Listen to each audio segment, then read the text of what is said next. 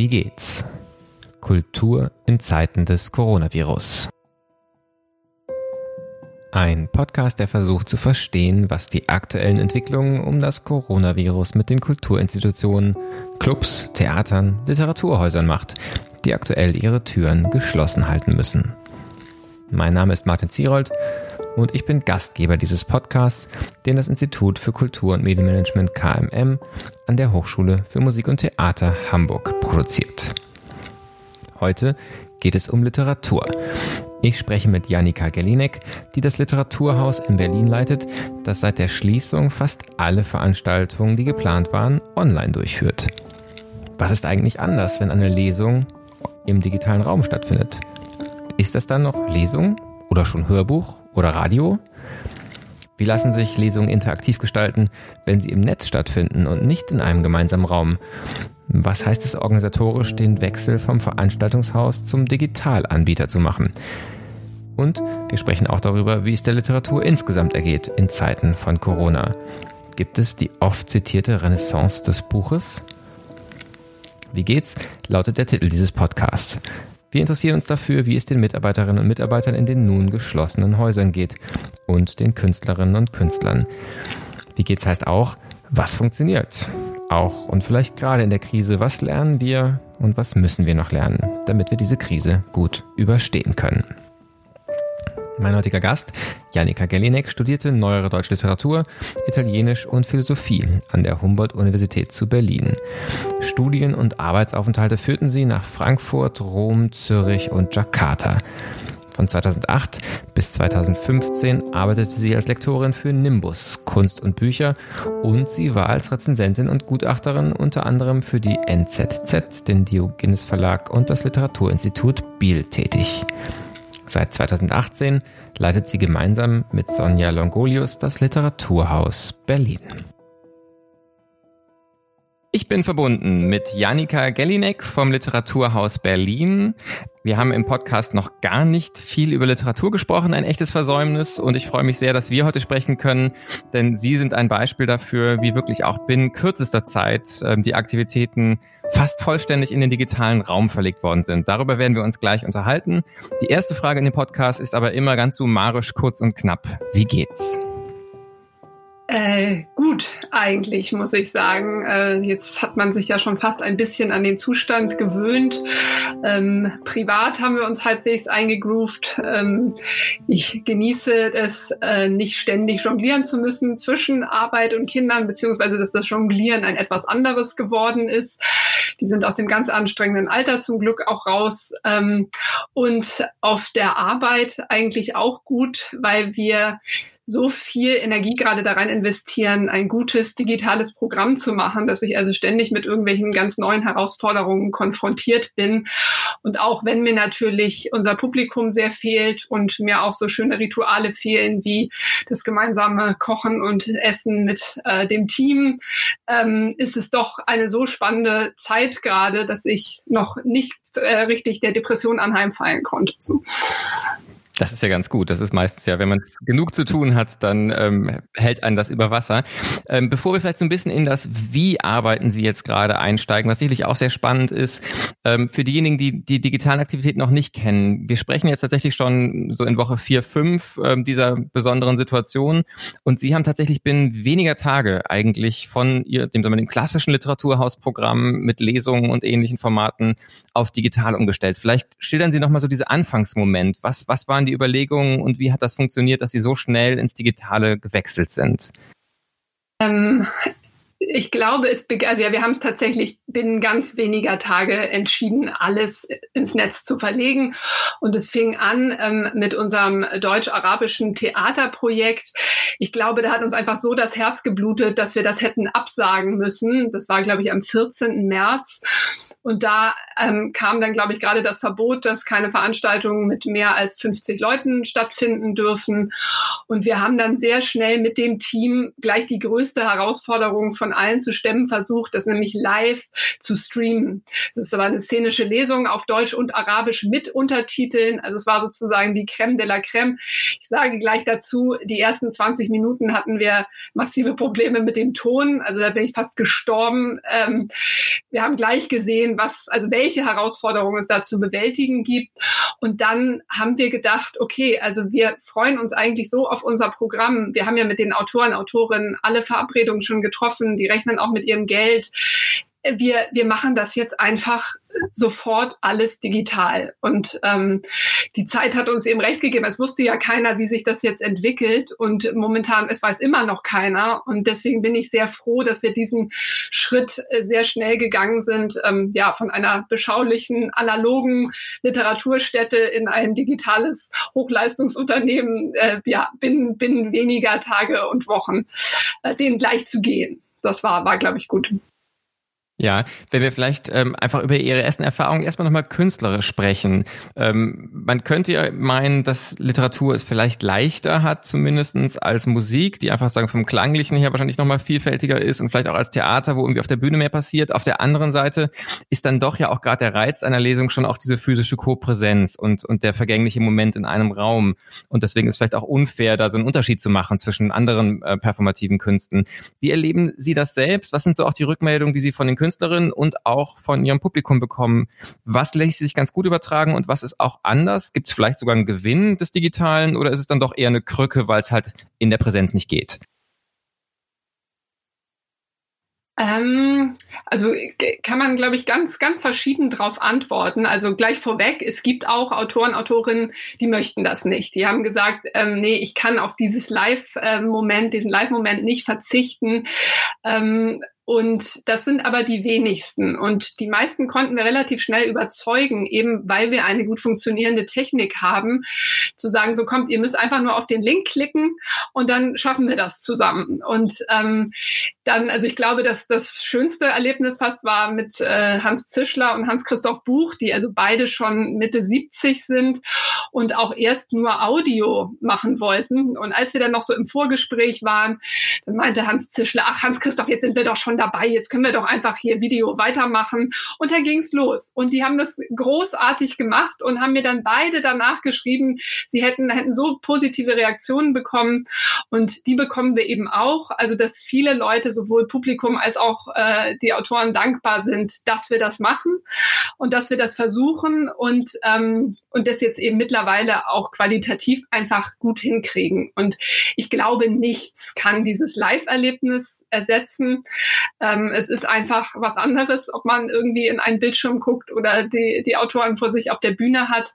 Und zugleich ähm, ist es aber dennoch ne, die, das Erlebnis, die Inspiration, die Neugier für bestimmte Titel, die Bücher, die dargestellt werden können und natürlich, last but not least, ähm, Autorinnen, die, die ihr Einkommen beziehen können und die wir bezahlen können. Und das ist ähm, für mich nach wie vor ein ganz wesentlicher Movens, äh, hier alle Energie reinzustecken. Wenn Sie dann mal so ein bisschen in die Zukunft schon schauen, auch nochmal weiter, erstmal wirklich bei dem Künstlerischen, noch gar nicht so sehr bei dem, wie macht man es handwerklich und welche Herausforderungen gibt's da. Ähm, was glauben Sie, was bleiben wird? Ähm, ist das für Sie jetzt so ein Schritt, das ist ja bei manchen Museen, was man mitbekommt, einfach ein Digitalisierungsschub und vieles von dem, was jetzt auf den Weg gebracht wird, wird dann wahrscheinlich auch vielleicht in abgespeckter Form fortgesetzt. Ähm, sehen Sie das für sich so auch? Wird es also künftig quasi jede Veranstaltung oder viele auch im Livestream geben? Gibt es da schon Überlegungen oder wollen Sie eigentlich eher wieder zurück zur, zur Live-Performance vor Ort ohne diesen digitalen, ähm, diese digitale Begleitung? Also jetzt, ich Genau, Blicke in die Zukunft sind gerade total schwierig. Aber was wir uns intern vorgenommen haben, ist, dass alles, was wir jetzt machen, möglichst nachhaltig ist. Also eben nicht mit, nur mit einer wahnsinnig heißen Nadel irgendwelche äh, Digitalformate stricken, ähm, sondern versuchen jetzt die Strukturen zu schaffen, die wir dann auch in Zukunft verwenden können. Und das muss ich sagen, ist auch einfach das Tolle. Wir machen jetzt all die Sachen, über die wir immer so geredet haben, aber ne, die wir, die wir halt nicht um. Wir wollten immer mal einen Podcast machen. Jetzt machen machen wir einen Podcast. Wir wollten immer mal Livestream und haben es nie gemacht und jetzt machen wir das. Und wir versuchen es aber auch so zu machen und eben auch das Know-how und so zu erwerben, dass es äh, über Corona hinaus Bestand hat. Und ob wir dann jede Veranstaltung streamen werden, das glaube ich nicht oder weiß ich nicht. Aber wir werden es auf jeden Fall können und können das dann jeweils inhaltlich entscheiden, ob wir das machen wollen, ob sich das lohnt. Wenn wir auf die Dramaturgie von so einer Lesung gucken oder auch von den Formaten, die Sie insgesamt anbieten, ähm, ließ sich das für Sie ganz gut übertragen oder gibt es da auch so einen Lernprozess, dass Sie sagen, wir, wir verändern jetzt die Struktur von diesen Formaten, damit es im Digitalen besser funktioniert? Wie handhaben Sie das? Ähm, also wir sind schon auch immer bei den Lesungen, den richtigen Lesungen äh, relativ streng mit der Zeit. Und jetzt merke ich, man muss noch strenger sein, weil es eigentlich ist der Zeit, der Aufmerksamkeitsrahmen, glaube ich, noch ein bisschen kürzer. Auf der anderen Seite habe ich auch gedacht, ja, mein Gott, das ist doch das Schöne jetzt an diesem Format. Lass die Leute doch reden. Dann sollen sie halt reden, bis sie fertig sind. Und wer keine Lust hat, äh, geht halt raus aus, aus dem digitalen Raum, was man aus dem physischen dann eben nicht kann. Ähm, das ist immer so ein bisschen eine Entscheidung, wie, wie viel man da vorgibt. Ähm, und ich habe auch schon das Feedback bekommen von den Autorinnen, dass ähm, dieser Resonanz vom Publikum fehlt eben. Ne? Also man, man spürt nicht, manchmal merkt man ja so eine Spannung im Raum oder, oder dass, dass man plötzlich irgendwas zu fassen bekommen hat oder das ist halt weg. Und zugleich hatten wir aber auch schon so ganz ruhige, schöne, konzentrierte Momente und Gespräche, die vielleicht dann eher so Richtung Radio gehen. Ne? Also dass man so, so nochmal nochmal so eine ganz, ganz große Konzentration auf dieses Gespräch hat. Und ähm, das ist natürlich auch toll diese Momente der Resonanz, ähm, also klar, während des Lesens mitzubekommen, was passiert gerade im Raum, das lässt sich wahrscheinlich nicht herstellen. Haben sich andere Wege bewährt, in denen es dann zumindest im Nachgang eine Möglichkeit gibt, so eine Art von Interaktion mit den Zuhörerinnen und Zuhörern, sei es dann auch live oder eben auch vielleicht sagen in der Folge über Kommentare oder ähnliches zu, zu generieren? Also kriegen Sie mit, ähm, zumindest verspätet, wie das Publikum reagiert auf diese neuen Angebote? Äh, also wie gesagt, was wir so an Feedback bekommen, ist unglaublich positiv, ähm, was uns wahnsinnig freut äh, und eben diese Anstrengungen auch rechtfertigt. Aber es ist interessant, was Sie sagen und da können, also da, da ist ja irgendwie jetzt auch gerade noch ähm, sind die Möglichkeiten nach oben offen. Wie viel kann man dann eben auch an Interaktion währenddessen nutzen? Also momentan überlegen wir wieder in einer Performance herum und ob der Autor dann live kommentieren kann, was da gezeigt wird. Etwas, was ja im Normalfall nie geht und ob man jetzt nicht die Medien dann auch noch ernster nimmt nimmt und nicht einfach nur ein Gespräch wie Radio oder Fernsehen überträgt, sondern tatsächlich das Medium nutzt. Aber da, das ist ja auch das Spannende am Moment, dass man sich da immer neue Dinge überlegen kann wird auf jeden Fall interessant sein, ähm, was Sie da noch an weiteren Experimenten und Schritten ähm, probieren. Wenn wir vielleicht einmal nochmal auf ähm, sagen in Ihre Büros bzw. in die Homeoffices reingucken dürfen. Jetzt haben wir gehört, es ist Ihnen ganz schnell gelungen, ihr Programm ins Digitale zu bringen. Das ist ja technisch eine Herausforderung. Es ist aber wahrscheinlich ja auch vom, vom internen Abstimmungsprozess, von dem Entscheidungsprozess eine Herausforderung, das Team da an Bord zu haben, zu überlegen, was ist sinnvoll, was ist nicht sinnvoll. Ähm, wie kann man sich das vorstellen? Wie arbeiten Sie jetzt als Team miteinander, wo Sie wahrscheinlich ja eben, wie Sie es beschrieben haben, alle nicht mehr physisch an einem Ort sind? Was bewährt sich da für Sie? Ähm, also das, das, Sie haben vollkommen recht. Auch das ist eine große Herausforderung. Wir haben jetzt vielleicht Glück, dass wir nicht so ein großes Team sind. Es sind acht Leute und wir haben jetzt also eine tägliche Zoom-Konferenz wo es vorher dann so ein paar Bullet Points gibt, worüber wir sprechen müssen, ähm, sind natürlich viel im Kontakt die, per Mail und Telefon und was weiß ich. Äh, das geht erstaunlich gut und ich bin sehr froh, dass da alle mitziehen. Also wir haben von Anfang an freigestellt, jeder darf arbeiten, wo er oder sie möchte. Ähm, die technischen Voraussetzungen müssen halt gegeben sein, dass man irgendwie mehr oder weniger seine Arbeit erledigen kann. Das, das haben wir geschafft und ähm, jetzt versuchen wir eben in diesem sehr flexiblen Raum miteinander zu agieren. Aber ich muss sagen, es klappt extrem gut. Also wir, ich glaube, wir waren vorab schon halt, also ne, meine, meine Kollegin Sonja Longorius und ich, also wir leiten es jetzt zusammen. Wir haben schon vorher sehr viel so gearbeitet, also mit Google Docs und Trello und den ganzen äh, Hilfsmitteln, den digitalen. Und deswegen war das jetzt nicht so ein Wahnsinnsschock. Wie kontrovers geht es bei so Gesprächen zu? Weil es ist ja dann doch ein großer Schritt, ähm, zumindest von außen gesehen. War da aus dem Moment heraus alle sofort an Bord oder haben Sie auch, und das ist ja auch, auch wieder schwieriger, so eine Art von auch nochmal internen Auseinandersetzungsprozess gehabt, bevor Sie sich da alle committed haben zu diesem großen digitalen Schritt?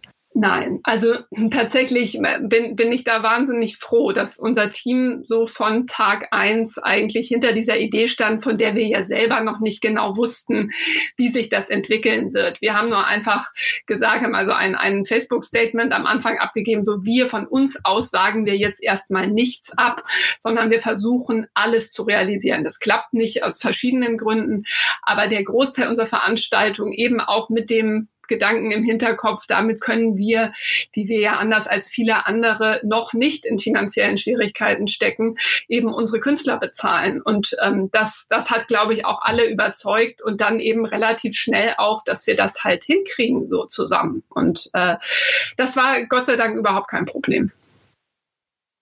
Wenn wir dann nochmal den Blick so ein bisschen ähm, weiten auf das Feld der Literatur insgesamt, also nicht nur Ihre Arbeit als Literaturhaus, sondern wirklich so, was macht eigentlich diese aktuelle Situation mit der Literatur, mit den Künstlerinnen und Künstlern, aber auch mit den Verlagen, mit dem Buchhandel. Ähm, in der öffentlichen Diskussion ist ja spannend, dass es also einerseits doch eine relativ große Aufmerksamkeit, so scheint es mir jedenfalls, gibt, beispielsweise auch zu diesem Thema, warum müssen Buchhandlungen schließen, sind die nicht eigentlich auch Grundnahrungsmittel und ja tatsächlich auch jetzt unter den Öffnungen sofort als eine Branche komplett ähm, freigegeben dass da nächste Woche ähm, wieder die Buchläden aufmachen dürfen. Ähm, man hört auch immer wieder so eine Art von Vermutung einer Renaissance des Lesens durch die vermeintliche Entschleunigung. Zugleich hört man auch, alle, die Kinder zu Hause haben, spüren diese Entschleunigung möglicherweise gar nicht so sehr, sondern fallen dann abends vielleicht doch auch eher vor den Fernseher zurück. Aber was ist das, was Sie so hören? Ähm, Sie sind ja unglaublich stark vernetzt zu Autorinnen, Autoren, Verlagen. Ähm, was für eine Wahrnehmung haben Sie? Wie geht's der Literaturbranche, sage ich jetzt mal, in der aktuellen Zeit und was verändert sich dort gerade? Also einmal muss man sagen, dass, glaube ich, Berlin eins von zwei Bundesländern war, wo die Buchhandlungen die ganze Zeit aufhaben durften als Grundnahrungsmittel, worüber ich sehr froh war. Und hier auch meine Kinder durften sich unbegrenzt Bücher kaufen. Ähm, ich dachte, das muss, muss jetzt unterstützt werden. Und da bin ich ganz vorne mit dabei. Und sonst, glaube ich, das zeichnet, und das ist ja das Spannende an, an meiner Branche, dass es doch sehr schnell sehr vielfältige Reaktionen darauf gibt. Also in kreativer Hinsicht bin ich überhaupt nicht besorgt.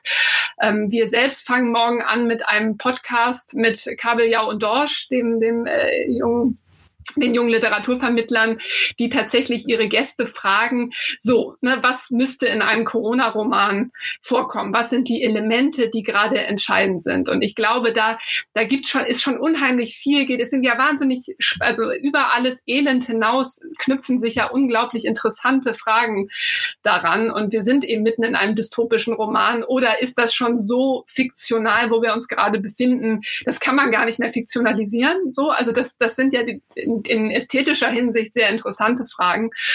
Ähm, in politischer, gesellschaftlicher, sozialer bin ich natürlich viel pessimistischer und äh, frage mich, ne, dieses ganze Geld, das wird auch irgendwann wieder irgendwo eingespart werden. Und da ist ja ganz oft die Kultur ganz vorne mit dabei. Und aber das wird man eben wie alles andere sehen. Darf ich da nochmal ganz konkret nachgefragt, auch äh, doch wieder auf Ihre Arbeit. Wie geht es Ihnen denn gerade, also jetzt als Literaturhaus ökonomisch und gibt es schon Dinge, die sich abzeichnen, die schwierig werden und vielleicht auch schon Bedarf und Möglichkeiten zur Unterstützung? Oder ist das eigentlich noch zu früh und für die jetzige Phase sind Sie da noch stabil? Und die Frage ist eben wirklich eher, was ist, wenn dann die Krise gesellschaftlich erwartbar, muss man ja leider fast sagen, kommen wird. Genau, also so momentan sind wir eben nicht in der Krise als ein öffentlich gefördertes Haus. Ne? Wir haben ja zugesagte Mittel.